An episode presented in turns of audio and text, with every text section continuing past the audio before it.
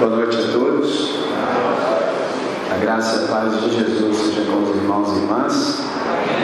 Prazer muito grande, privilégio estar com vocês nessa ocasião. Ah, meu nome é André, o apelido está ali, Michelin, e hoje eu quero me apresentar, sobretudo, para a galera aí do Super 20, para a galera que tem entre 5 e 25 como sobrevivente. A última vez que eu estive aqui eu me apresentei assim entendi que devo me apresentar assim novamente. E talvez você está perguntando, e por que, que você se apresentou como sobrevivente? Por uma razão óbvia. Eu agora sou adulto de verdade, porque na cultura hebraica você só é homem adulto quando você tem mais que 40. Então agora eu sou adulto de verdade. Eu só sou adulto de verdade porque eu sobrevivi Sobreviver é a fase mais difícil que tem na existência, adolescência. Eu tive um montão de amigos que não sobreviveram à adolescência e hoje sempre digo para aqueles que me ouvem há mais tempo que eles moram em dois condomínios aqui da cidade. Aqueles que não tinham dinheiro como eu moram no condomínio municipal Retiro. Aqueles que tinham um pouquinho mais de capital moram no condomínio Portal da Saudade, ou seja, estão comendo mato pela raiz, pegaram um palitozão de madeira e foram para a terra do pé junto, por uma razão muito simples. Eles desobedeceram o primeiro mandamento com promessa: honra teu pai e tua mãe, para que os teus dias se prolonguem na terra que o Senhor teu Deus te dá. Eles não levaram isso a sério. E ao invés deles adolescerem bem, eles adoeceram.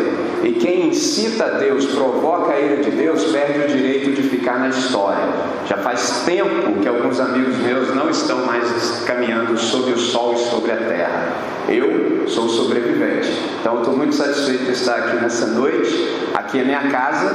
Eu ando por aí bastante. Por exemplo, eu só tenho espaço na agenda para o segundo semestre em algum momento mas eu separo alguns momentos para estar aqui em casa. Por exemplo, amanhã às 7h15 da manhã estou aqui no Café com Cristo.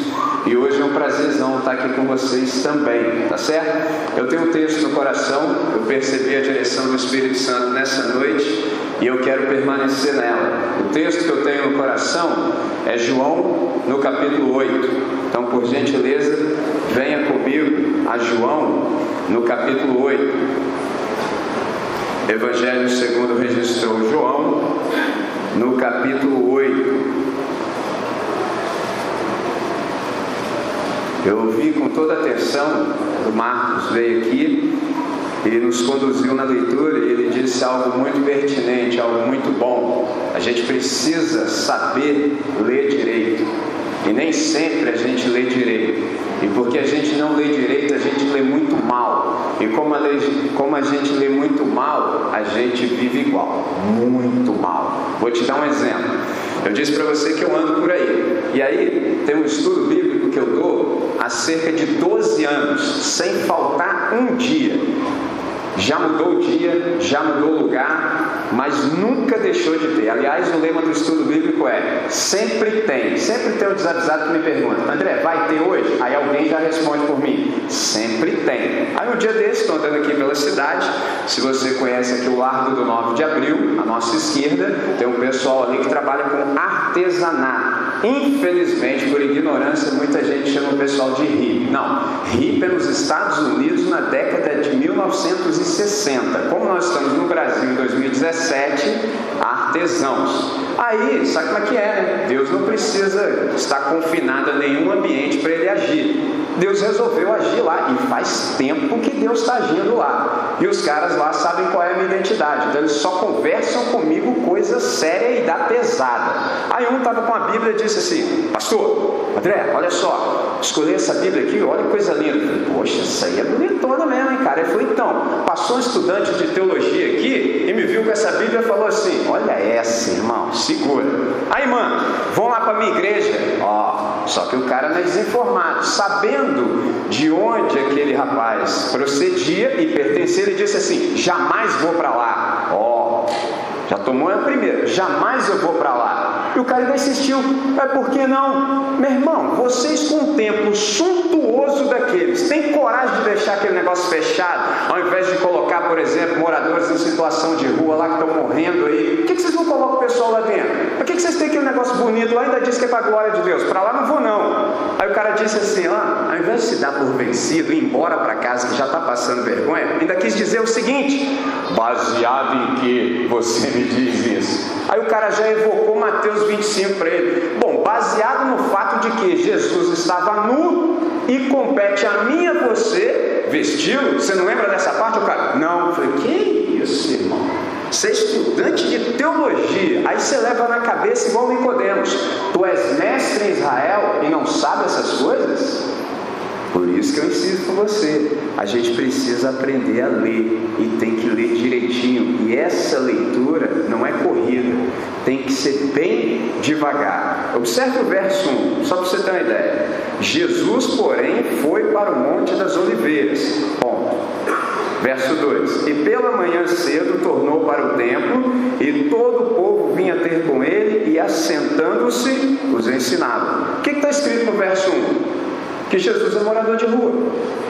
Simples assim. No dia desse, o pessoal me convidou para dar uma oficina sobre evangelização com moradores de rua. Eu falei, vamos começar do princípio então.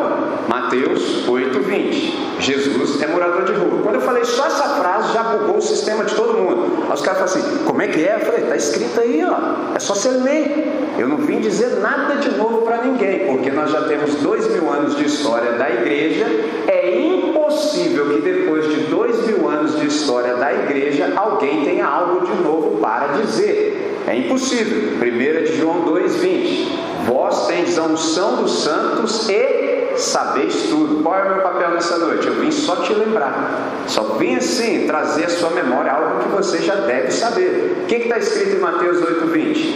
As aves dos céus têm os seus ninhos, as raposas os seus covis. A conjunção adversativa. Mas o filho do homem não tem onde reclinar a cabeça. Eu fico por aí. Se abrem a porta, eu entro. Se me dão comida, eu como. Ainda levo mais 12 comigo. Jesus é maior 0800 do planeta. Ele se convida para ir na sua casa e ainda leva mais 12. É um negócio fantástico. Por isso que eu ando com ele. Entendeu? Que eu sempre a boia também. Pegou a ideia? Jesus é morador de rua. Como a gente se esqueceu disso, nós louvamos o morador de rua no domingo e nos esquecemos de todos os demais durante a semana. Eles já viraram paisagem.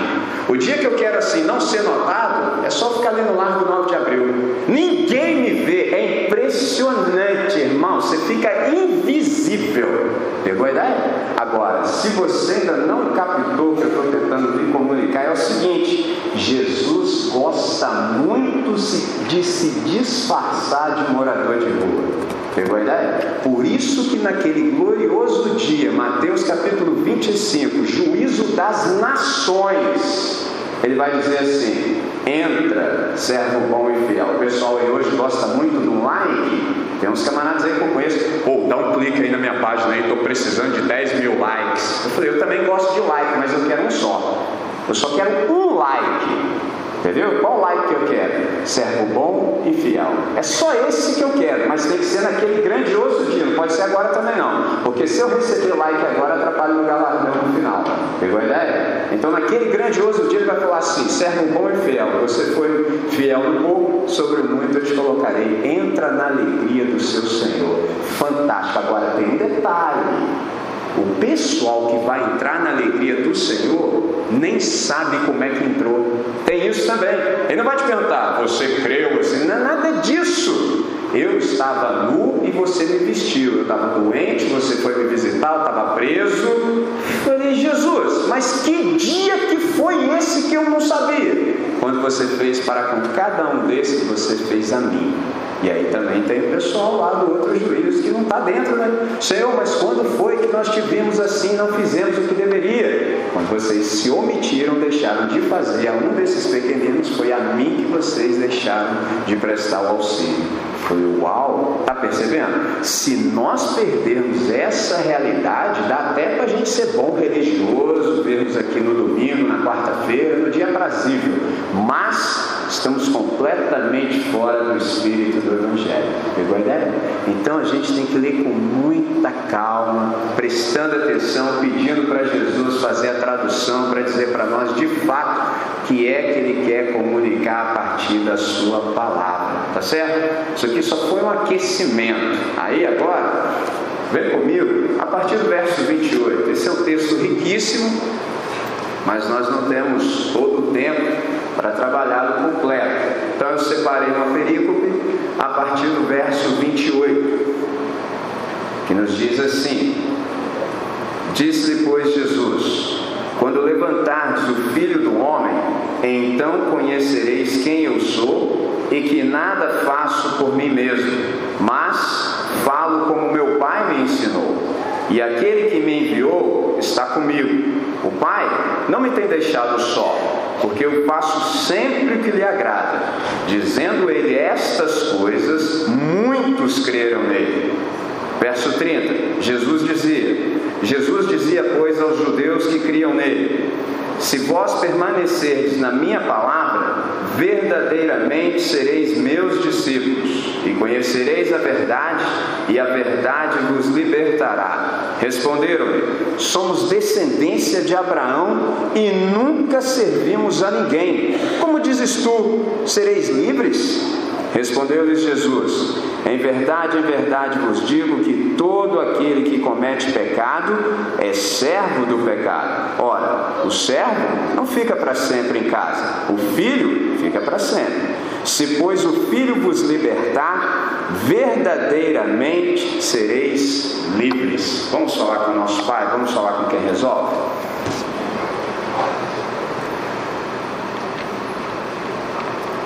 Senhor nosso Deus, nosso Pai, Pai de nosso Senhor e Salvador Jesus Cristo.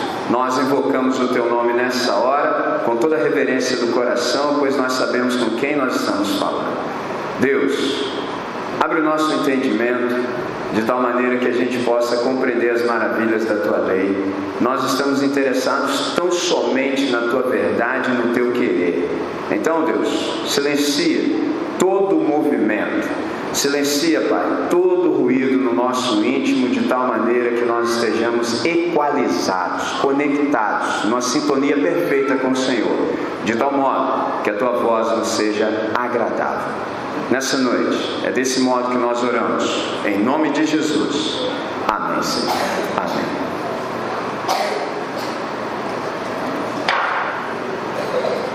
E conhecereis a verdade e a verdade vos libertará.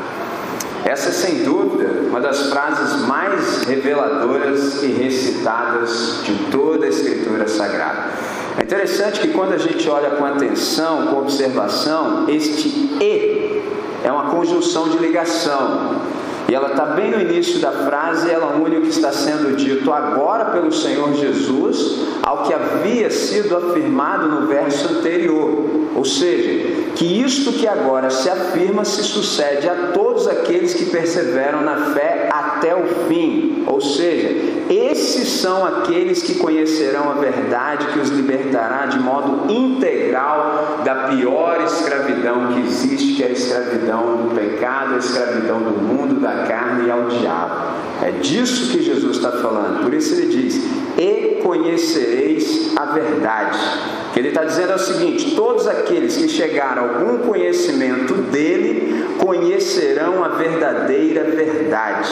Aquele a quem Cristo, aqueles a quem Cristo se dirigiu eram ainda tão ignorantes e mal conheciam os primeiros rudimentos da fé e isso faz com que a gente não se surpreenda pelo fato de que ele lhes prometa uma mais completa compreensão.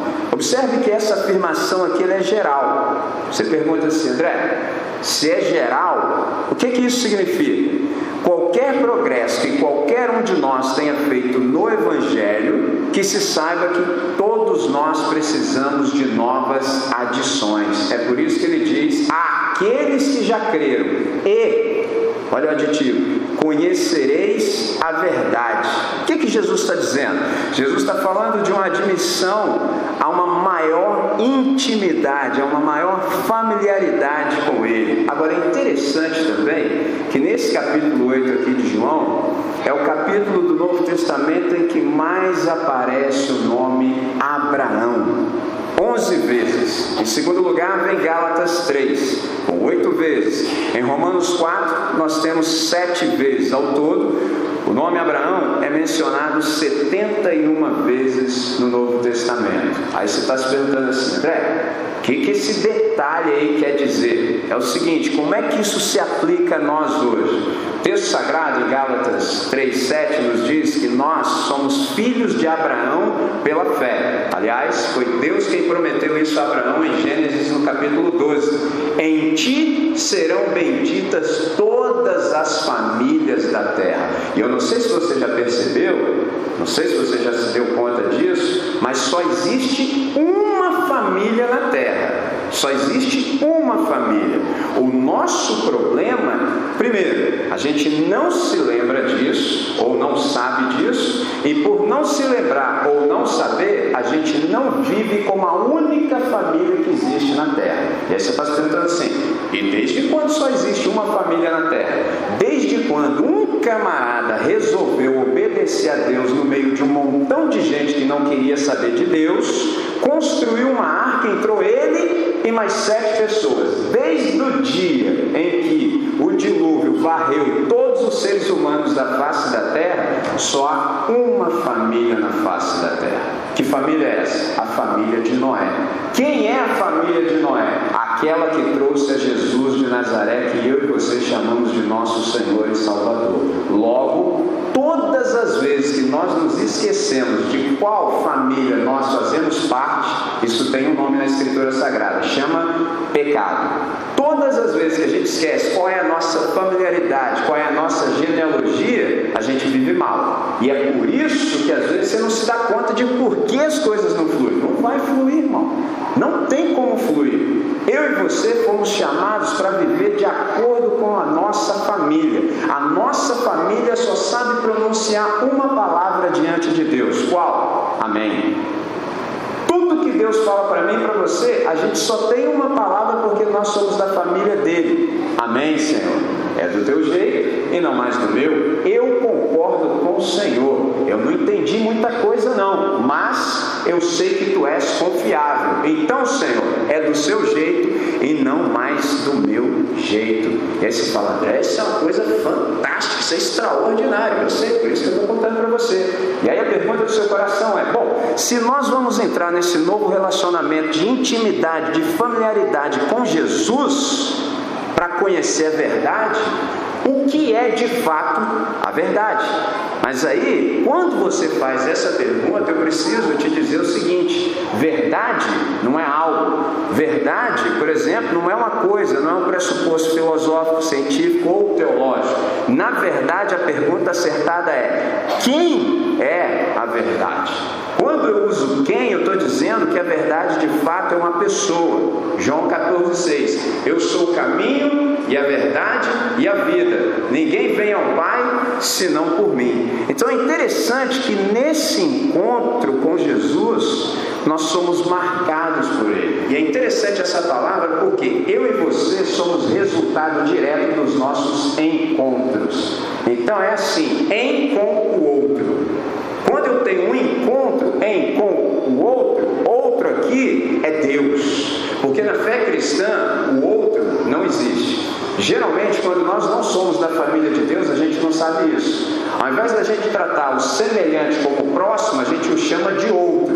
Na fé cristã, o outro não existe. Outro é Deus. Por quê? Outro é alguém essencialmente diferente de mim. Eu não conheço ninguém no planeta que seja essencialmente diferente de mim. A única pessoa no universo que é essencialmente diferente de qualquer um de nós é Deus. Por isso ele é o totalmente outro. Ele é o Pai nosso que está nos céus. Beleza. Então, quando nós temos esse encontro com Jesus de Nazaré, esse encontro gera em nós transformação. Qual é a conversa dessa noite? A gente quer aprender como adolescer saudável.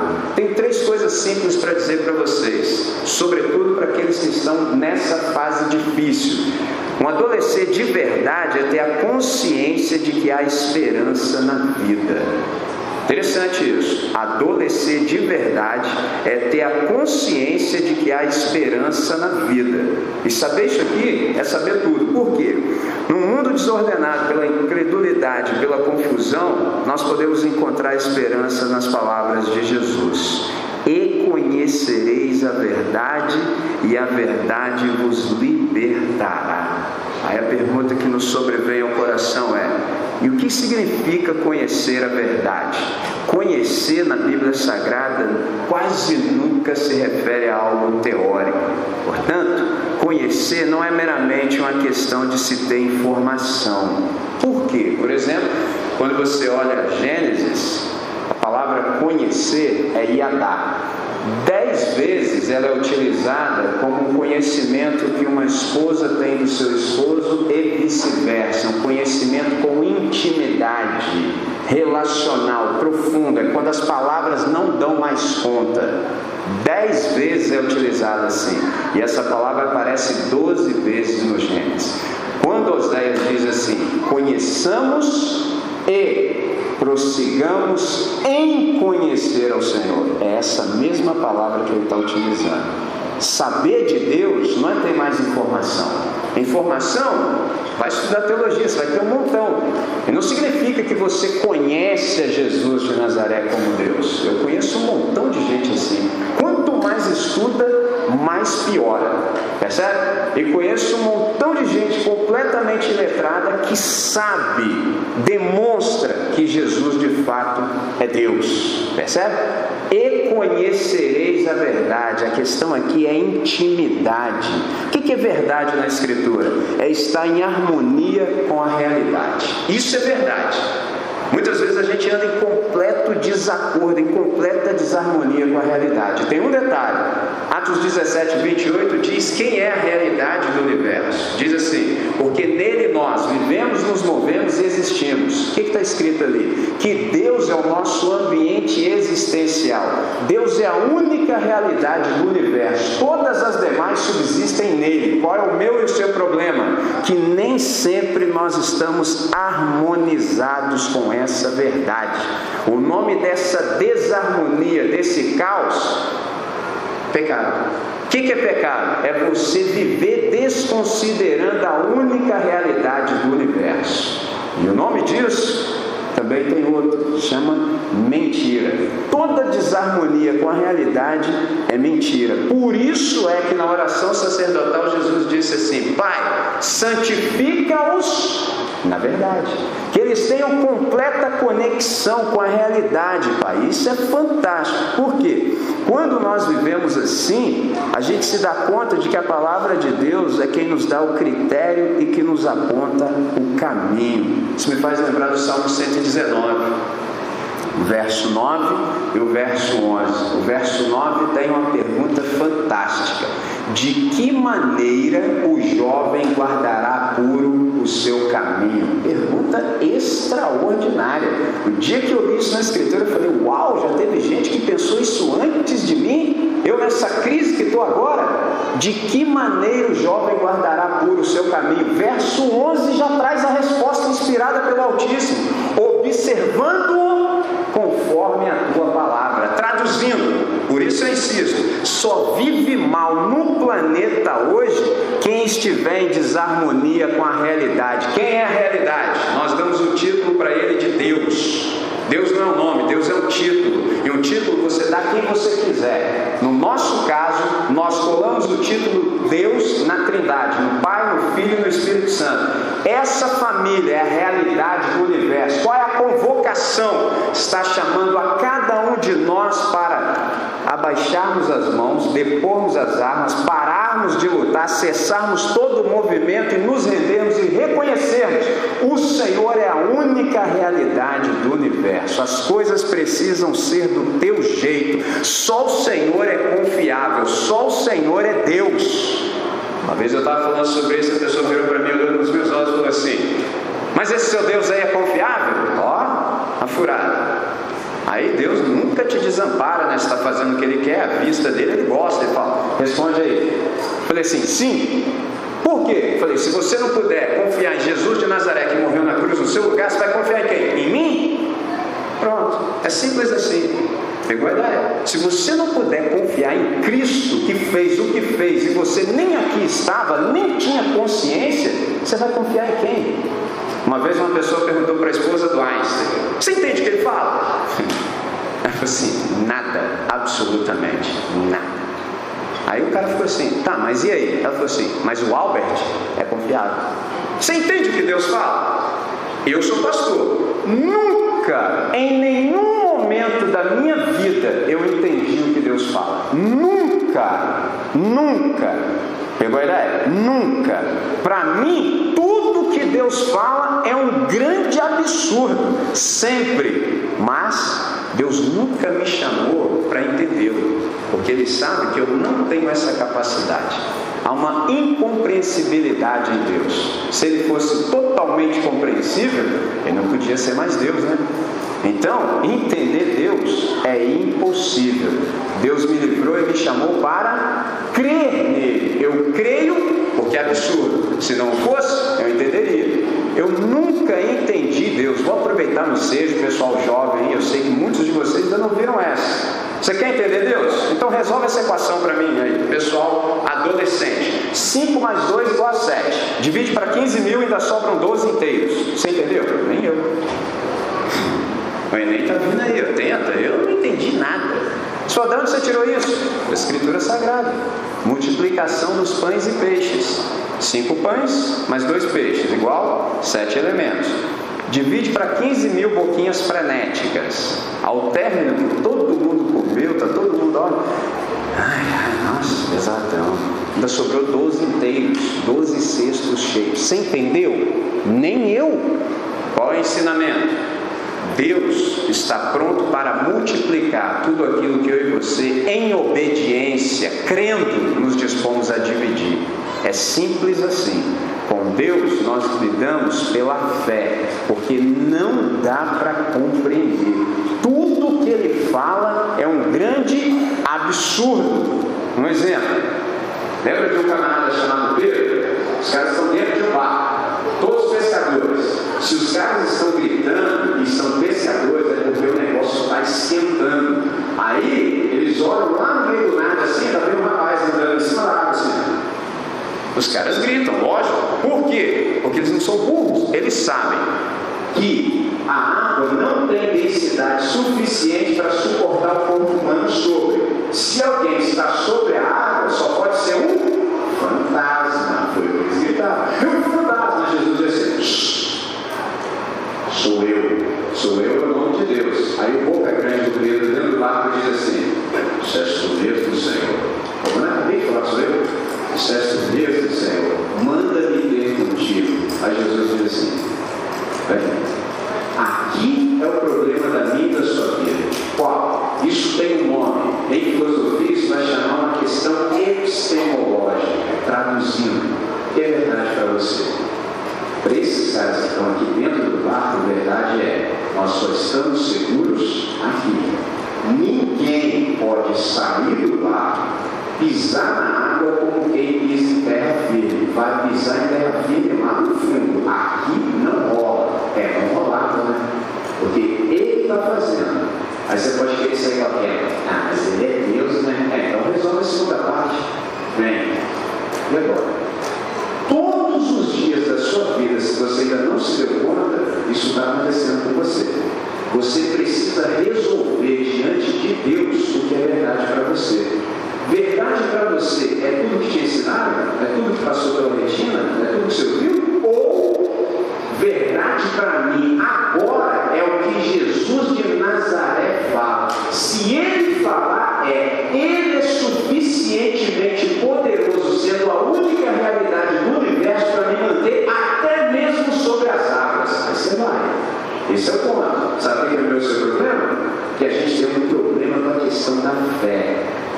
Fé é confiança no caráter da Trindade. Isso é fé. Mas também, uma outra percepção é: fé é crer que Deus crê em mim. Por que você acha que Pedro afundou? Você acha que ele não creu em Jesus? Claro que ele creu em Jesus. Quando ele afundou na primeira nome, ele falou: Salve-me, Senhor. Coração mais rápido que eu já vi na vida. Salve-me, Senhor. Na hora. Qual foi o problema do Pedro? O Pedro não cria que Deus cria nele. Esse é o seu problema. Aí Deus fala assim: faça isso a partir daquilo que você é. Você não leva fé. Você fica sempre na comodidade do barquinho. Esse é o problema. Nós somos chamados para viver nessa dimensão aqui. O que, que Jesus queria com Pedro? Vai primeiro, depois os onze vão também. Como ele arregou, entraram os dois no barco e ficou tudo tranquilo. Esse é o meu e o seu problema. que é verdade para você? E conhecereis a verdade, e a verdade vos libertará. Adolecer bem é saber que só há uma realidade no universo. Ela nós chamamos de Deus nós nos relacionamos com a segunda Trindade, o Filho, e nesse, nesse relacionamento, em conexão plena com essa realidade, nós encontramos o sentido e o significado da nossa existência. Verdade agora para nós é tudo quanto nós ouvimos e vemos em Jesus de Nazaré. O resto acabou de ter esse nome, vira o resto aquilo que nós vimos Jesus fazendo, nós cremos e o imitamos, porque nós estamos num novo relacionamento com Jesus de Nazaré. Como é que é o nome desse relacionamento? De adorador. O que, é adorar? É imitar. Do jeito que nós vemos Jesus de Nazaré proceder, nós fazemos igual, carregados pelo poder da Sua palavra. É a Sua palavra que nos sustenta. Pegou a ideia? Cômodo é ficar aqui. Agora, se ele dá ordem, aí nós precisamos ir. Porque ficar aqui dentro já não mais vai ser seguro. Seguro é ficar fora, sustentado pela palavra de Jesus de Nazaré. Nessa noite, essa é a primeira ideia que eu tenho no coração para dar para você que quer adolescer bem. E se porventura você já passou assim um pouquinho da fase de adolescer bem, ao invés de adolescer, se adoeceu, tem cura para você também. Eu disse para você que adolescer bem é saber que há esperança na Bíblia Sagrada, não ter esperança é heresia. Pegou a ideia? Se você vive desesperançado, desesperado, aí você já está fazendo feio. Não há necessidade. Com uma palavra você resolve a sua vida. Espírito Santo tem ministrado no seu coração, está falando com você de modo específico, resolva o que tem para resolver. Fala, Senhor, até aqui foi assim, eu não tinha essa consciência, mas agora eu tenho. Então, Senhor, não vai ser mais desse jeito que eu vinha fazendo até então, porque verdade para mim era o que todo mundo dizia, mas hoje eu compreendi pela tua palavra que verdade é o que o Senhor diz, e é nessa palavra que eu quero me sustentar. Segunda coisa que eu tenho para dizer: adolescer de verdade é experimentar a libertação. Isso é adolescer de verdade. Observe entre os versos 34 e 35, que ele diz: Em verdade, em verdade, vos digo que todo aquele que comete pecado é servo do pecado. Ora, o servo não fica para sempre em casa, o filho fica para sempre. O que, Jesus está dizendo aqui? Ele não está falando de gente que, por exemplo, comete um deslize eventual. Jesus não está falando de gente fraca que luta contra, por exemplo, uma conduta inadequada. Jesus está falando de gente cínica. Que é gente cínica, pode ser a sua pergunta. É aquele tipo de gente que peca deliberadamente. Esse pessoal aqui está numa furada que você não faz ideia. Quem peca deliberadamente, não adianta eu, pode reunir eu, pastor ou todos os pastores do universo para falar com ele que não adianta. Sabe por que, que não adianta? Porque quando eu disser, ele vai falar assim: primeiro, quem é você falar assim comigo? No meu caso, então, esquece. Quem é você para falar assim comigo? Aí, quando eu estou no meio de bom eu falo assim: eu sou a mesma coisa que você, pó que fica em pé. No nosso caso, pela fé. Você é mais que isso? Eu sou. Você é o quê? Aí então ele vai falar assim: Isso aí, Bíblia, já li 50 mil vezes. Não adianta, não adianta. Quem peca deliberadamente, a única coisa que eu e você podemos fazer, que o Novo Testamento recomenda é: Senhor, tem misericórdia e concede-lhe um espaço de arrependimento. Pegou a ideia? Eu, por exemplo, já fui em ambientes que só tinha gente que tinha PR na frente do nome. Entendeu? Aí cheguei lá, os caras me olhou com aquela cara assim. Viu quando os caras te medem? Não sei se você já foi medido. Você chega no ambiente e o cara manda assim mesmo. Eu falei, é. Aí no final, um soluçava. Falei, é simples. É só você se converter. Por quê? Eles pecam deliberadamente. Pegou a ideia? Eles sabem que estão errados. Sabe, sabe. Vai adiantar eu falar alguma coisa? Não adianta. Aí eu saio da frente. Falei, Espírito Santo, isso aqui é um bom você trabalhar. É cheio de pé ó. Entendeu? Esse é o ponto. Adolecer bem é experimentar essa libertação aqui do pecado. Aí eu quero falar sobretudo para o pessoal assim, adolescente. O que, que é pecado? Geralmente acha-se que pecado é algo moral, é algo que você faz ou deixa de fazer. Vou dar um exemplo simples: você vai num retiro de carnaval, aí chega lá, o pessoal se visual diferente e tal, ótimo. Hum. Aí a conversa é assim: aí, Pô, na sua igreja pode ficar nessa pegada aí, mano. Pô, na sua igreja pode assim, ter um dia, Santo Antônio, como é que é essa parada aí? Ó, por quê? Porque disseram para ele que pecado é moral. Aí fizeram uma lista. Ó, isso aqui pode. Aliás, na lista assim, nunca tem o que pode. Eu não vi uma lista que pode nada. É só não. Não, não, não, não, não. Aí, por exemplo, quando eu vou falar nos lugares, os caras ficam assim soltinho, porque ninguém desconfia que eu sou BR. Aí quando os caras sentem assim uma liberdade, faz fila, começa a perguntar, pastor, pastor, Aí eu tenho que dizer para eles assim: vamos começar do básico. Quem te falou que pecado é moral? Quem te falou que pecado é o que consta ou não em uma lista? Pecado não é moral, pecado é existencial. Pecado é aquilo que nós somos, da planta dos pés ao alto da cabeça, diz Isaías, capítulo 1, verso 6, que não há nada em nós que preste. Então não é o que a gente faz que não presta, é o que nós somos que não presta. Só tem um jeito de Deus resolver a nossa situação. Vou te falar como é que é. Tem que nos matar. É o único jeito que Deus tem para resolver a minha sua situação. Não dá para reformar, não dá para fazer assim uma mudança, não tem como. O único jeito que Deus tem para tratar com o nosso pecado é assim: Ele pega a minha você, coloca dentro do filho dele, mata o filho dele, ressuscita o filho dele. Quando ressuscita o filho dele, ressuscita o meu e o seu espírito junto. Pegou a ideia? Galera não sabe disso, como é que mantém um montão de caras que não experimentaram o novo nascimento todo mundo junto? Tem que dar uma lista para os caras. Porque senão os caras vão fazer feio. Mas aí quando você lê esse capítulo 8 aqui de João, ele se encontra com uma mulher surpreendida em adultério. Só que tem um detalhe: você não viu que Jesus é morador de rua? Ele não tem casa. De manhã ele foi ensinar, o pessoal chegou lá. Eu te pergunto, como é que alguém pode surpreender outra pessoa em adultério essa hora da manhã? A não ser que esteja dando uma olhadinha pelo buraquinho, né? E você já viu alguém ser surpreendido em adultério sozinho? Como assim? Pegou a ideia? Tem que ler direito. E jogaram a mulher lá no meio. Ó, na lei de Moisés está escrito, pessoal da teologia. Na lei de Moisés está escrito, e a tais devem ser apedrejadas. Se Jesus quisesse falar alguma coisa, era só falar assim: como é que é mesmo? Não está escrito tais, está escrito ambos. Mas aí Jesus falou assim: começou a escrever com o dedo na terra. Se aqueles caras tivessem a mínima noção de quem é Deus, quando Jesus com o dedo começou a escrever na terra, não era para ter ficado nenhum, por uma razão óbvia. Quem você conhece na Escritura que escreveu com o dedo em algum lugar? O próprio, né? Foi Deus quem deu a lei e a escreveu em tábuas de pedra com o dedo. Aí Jesus falou assim: vou dar uma aula para vocês. Mas os caras não flagraram, aí insistiram, então já vocês querem conversar, vamos conversar. Quem dentre vocês aqui estiver sem pecado, é como? Pecado não é o que eu faço, é o que eu sou, pode ser o primeiro.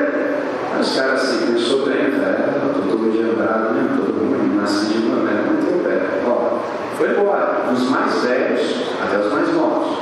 Aí Jesus se ergue novamente e diz assim: mulher, Cadê os caras aí que, te, te condenar? Não, não tem nenhum, Senhor. Nem eu te condeno. O que está dizendo? Eu poderia, porque eu não tenho pecado. Mas nem eu. Olha essa parte. Vá e de agora em diante não peques mais. Por que, que isso não se efetiva na nossa vida? Sabe por quê? Porque não é todo mundo que crê nisso. Os caras não creem que quando Jesus se encontra com você e você com ele, ele é suficientemente poderoso para manter a sua existência agora na linha. Eles não creem. Eles não creem que se te deixarem aos cuidados de Jesus é o suficiente. Pega essa lista aqui, ó. Por que Jesus falou assim, ó, a partir de hoje quero te ver na minha congregação todo domingo de manhã na minha classe de catecúmenos, sentado no primeiro banco e ó, nada de atividade também na igreja não. Vai tomar uma bela uma repressão para você aprender na doutrina. Cadê isso? Você acha que dizer isso aqui para mim é fácil? Não é, porque eu sou pastor. Para mim era muito mais fácil fazer do jeito que eu acabei de dizer. Entendeu? Só que esse não é o método de Jesus. Deus é a única realidade do universo. Todas as demais subsistem nele. Viver em verdade é viver conectado com a realidade. Ou nós fazemos do jeito de Jesus, ou não tem jeito. Por isso é que aí os caras vêm conversar comigo. Ô pastor, o jovem aqui da minha igreja não quer saber de igreja. Você quer, ser honesto, quer que eu seja honesto com você? Igual outro dia desse aí, né? Estava na reunião, aí virado o pastor e falou assim, pastor, invoca o nome de Jesus aqui para ele participar conosco na reunião, pastor. De jeito nenhum, está maluco. Eu falei, que isso, pastor? Não, nem eu estou gostando de estar aqui, ainda mais Jesus está também. Pegou, né? Só estou aqui porque eu sou obrigado. Usa a massa encefálica e lê o Evangelho começa a se dar conta de que tem alguma coisa errada no processo. E aí, quem se dá conta de que tem alguma coisa errada no processo, não participa disso. E os caras vêm falar comigo, poxa, mas aqui o pessoal não quer saber. Cara, mas nem você quer saber. Esse é o problema. Já pensou assim se você começar a levar Jesus a sério? Já pensou se você começar a se arrepender dos seus pecados? Já pensou se você começar a exercer fé nele, fazer as coisas do jeito dele? Não vai ser uma beleza, já vai ser um testemunho fantástico. Nossa, por exemplo, pastor da minha igreja crê. Um dia desse eu vi uma carta convite. Impressionante, impressionante. Estava escrito assim: e o pastor, futuro pastor da nossa igreja tem que ser crente de verdade. Eu falei, como é que é? Falei, como é que é essa parte aí? Crente de verdade.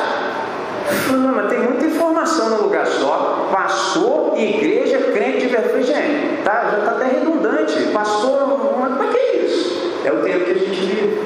É tudo aparente, é tudo superficial, é tudo fake, é tudo mentira, é tudo falso. Adolecer de verdade é experimentar a maior de todas as libertações. Aí você está livre. Esse é o melhor testemunho que eu e você temos para dar. Quando a gente vive assim, ou é fantástico.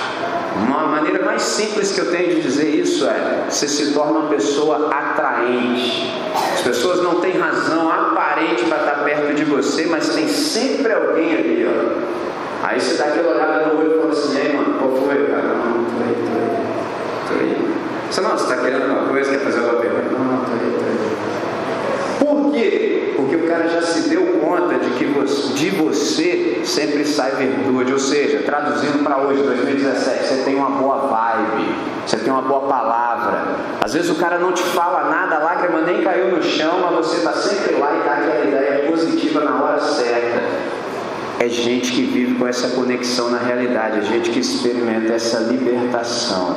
Qual é a palavra do Evangelho para nós nessa noite? Irmão, não sei como é que você está, não sei, não faço a menor ideia, mas o Espírito Santo é específico e ele provavelmente já misturou as palavras do Pai às minhas palavras, de modo que, primeira coisa que você precisa se dar conta, de que há esperança. A esperança está nessa conexão com a realidade. Segunda coisa, havendo esperança, há possibilidade de você experimentar essa libertação extraordinária. Eu disse que eu tinha três coisas para dizer, e a última que eu digo da maneira mais simples que eu posso para não trair o espírito do Evangelho é: adolecer de verdade é ter consciência dessa bênção. Aí você fala, André, que bênção é essa? É a possibilidade de você viver de verdade agora. Eu acrescentei esse de verdade propositadamente. A gente está num tempo que tudo é tão fake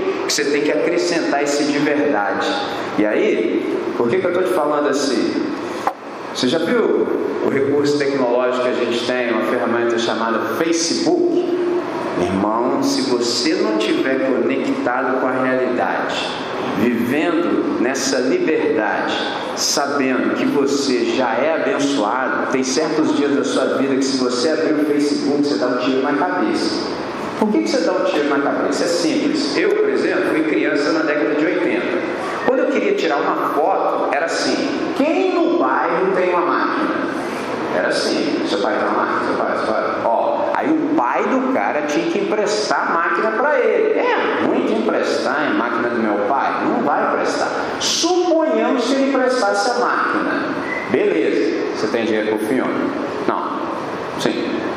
Detalhe, 36 folhas, 24, nós pobraiada total era 12 folhas.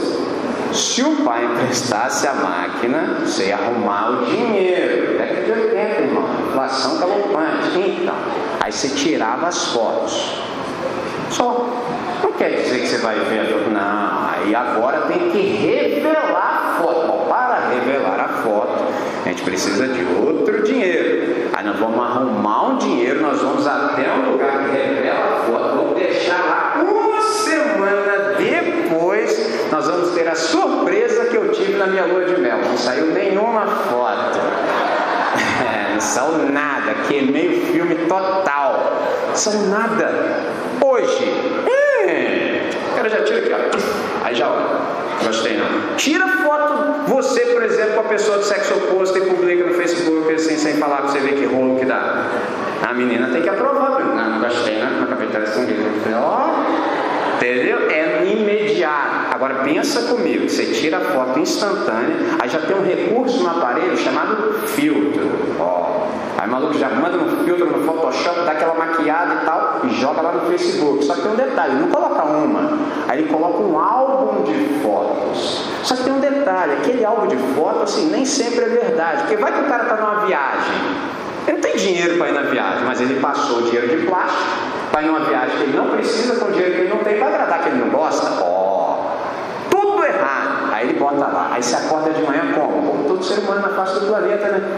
Quando você olha aquilo, você fala, que isso, não aguento essa vida que eu levo. Aí você dá um tiro na cabeça. É tudo mentira. Nós vivemos nesse tempo, é tudo superficial, é tudo mentira, é tudo fake. Exemplo, você vê uma planta bonita, a pessoa fala assim, nossa, que planta bonita, parece de plástico. Que plástico, é planta. Entendeu como é que é o negócio? Às vezes assim, eu estou sem o meu tanque, meu gorro e tudo, estou andando pela rua. Nossa, você está bem mesmo? Eu falei, é. Nossa, você está quase no joelho. É. Se não cortar, cresce. Assim, na Bíblia tem um montão de caras assim que tem cabelo bem maior do que o meu. Você quer um nome? Famoso? Sansão, João Batista, Samuel. Oh, os caras deixaram para sempre. Você era muito maior. Os caras não lêem. É tudo fake, é tudo mentira, é tudo artificial. Deus quer que a gente viva de verdade. A única maneira da gente viver de verdade é se a gente se associar com a realidade do universo. Nessa noite, essa é a palavra de Deus para o meu seu coração. E aí, quando a gente é exposto à palavra, é interessante que a gente fica com um montão de desafios na vida, um montão de desafios. A única pergunta que eu tenho para você nessa noite é: como seria a sua vida se você resolvesse de fato se aliar com a realidade? Como seria a sua vida se você resolvesse levar Deus a sério? Como seria a sua vida se você resolvesse dizer amém para tudo aquilo que você já tem ouvido de Deus? Como seria a sua vida? Você pode perguntar, André, por que você está falando isso? Porque eu comecei, comecei a conversar com a galera adolescente, para a galera adolescer bem. Teve gente que não adolesceu bem e adoeceu, está em tempo ainda. Nessa noite, quando eu cheguei, eu vi a irmã Débora dizendo o seguinte: você não veio porque você quis simplesmente. Com isso, ela estava nos dizendo o seguinte: é Deus quem toma a iniciativa. Percebe? É Ele que nos precede. Foi Ele quem nos convocou, a gente ouviu a voz dele e, por ouvir a voz dele, nós viemos. A gente não veio porque simplesmente quis. Ninguém acorda no dia de manhã e fala: hoje está um belo dia para buscar Deus. Isso é impossível. Impossível. Se alguém quer saber de Deus, é pelo óbvio, é porque Deus já está querendo saber dele faz tempo. Nessa noite, você não está aqui por acaso. E essa pergunta só você pode responder. Se há honestidade no seu coração, você já está dizendo assim, André, se eu resolvesse de fato levar Deus a sério, eu tenho certeza que a minha vida seria infinitamente diferente da maneira como eu a tenho vivido agora. Se essa honestidade está no seu coração, eu preciso te dizer mais uma coisa. Você já sabe o que deve ser feito. Você já sabe. Sabe por que você não faz o que você já sabe que deve ser feito? É porque você não está conectado como deve com a realidade. O seu Deus tem outro nome. Um dia desse eu descobri um Deus novo. O nome dele é Zoto. Não sei se você conhece. É o Zoto. O camarada sabe porque o Espírito Santo diz para ele: você precisa proceder assim. Mas ele está muito mais interessado na opinião dos outros a ideia? Do que em Deus. Esse é o problema. Enquanto o seu Deus for o que os outros pensam, vai continuar desse jeito. A última coisa que eu tenho para te dizer é: só não diga que não foi informado. Você só não adolece bem, você só não vive bem se você quiser. Aí, se você não quiser, a doença já é por sua conta. É simples assim. Essa é a palavra do Evangelho para nós nessa noite. Eu espero que Deus possa ter misturado as palavras dele às minhas, de tal maneira que você o tenha ouvido. Certo? Se é assim, vamos falar com ele?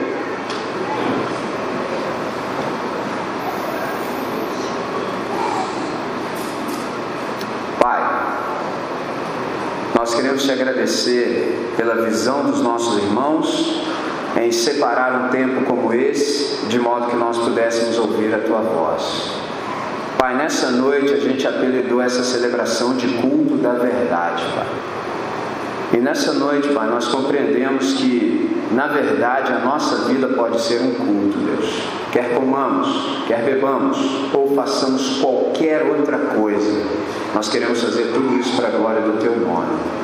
Pai, reconecta-nos na realidade, Pai que essa reconexão, essa equalização possa fazer com que cada um de nós conheça ainda mais, com intimidade, profundidade, abrangência e familiaridade, o que é a verdade. Nós queremos nos relacionar contigo, Pai, porque nessa noite nós decidimos que nós queremos viver de verdade. Pai, livra-nos de toda ilusão, livra-nos de toda falsificação, livra-nos de toda superficialidade, Pai, de tal maneira que nós, de fato, vivamos na realidade. Ó Deus, implanta todas essas palavras no nosso coração, Pai, de modo que todos aqueles que venham a ter contato conosco, se eles ainda não estão conectados na realidade, que eles possam perceber que nós estamos e que essa nossa conexão possa incitá-los também e excitá-los, Pai, de modo que eles também possam te conhecer assim como nós te conhecemos, e que eles também possam experimentar essa libertação que nós já experimentamos no Senhor, que nada e nem ninguém possa nos aprisionar, porque nós somos teus, Pai. Nós somos do Senhor. Então é por isso que a gente quer viver nessa dimensão, nessa bênção, Pai. Que todos que tenham contato conosco também possam ser beneficiados por essa maneira como nós vivemos. Nessa noite, Pai, é assim que nós oramos, com muita gratidão no coração e fazemos essa oração nesse nome que é belo, nesse nome que é verdadeiro, o nome de nosso Senhor e Salvador Jesus de Nazaré, o Cristo, desde hoje até o dia em que para sempre estaremos com o Senhor. Amém, Pai. Amém.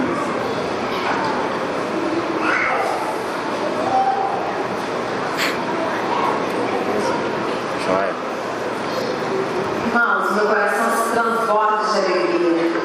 Tenho certeza que, como fui impactada, todos aqui vão sair maravilhados com a grandeza de Deus. Nós vamos terminar agora com a canção de missões mundiais até que Ele venha e eu despeço a igreja com a paz do Senhor Jesus. No finalzinho, irmãos, nós temos uma cantina. Quem quiser lanchar com a gente, pãozinho de queijo, um cristalzinho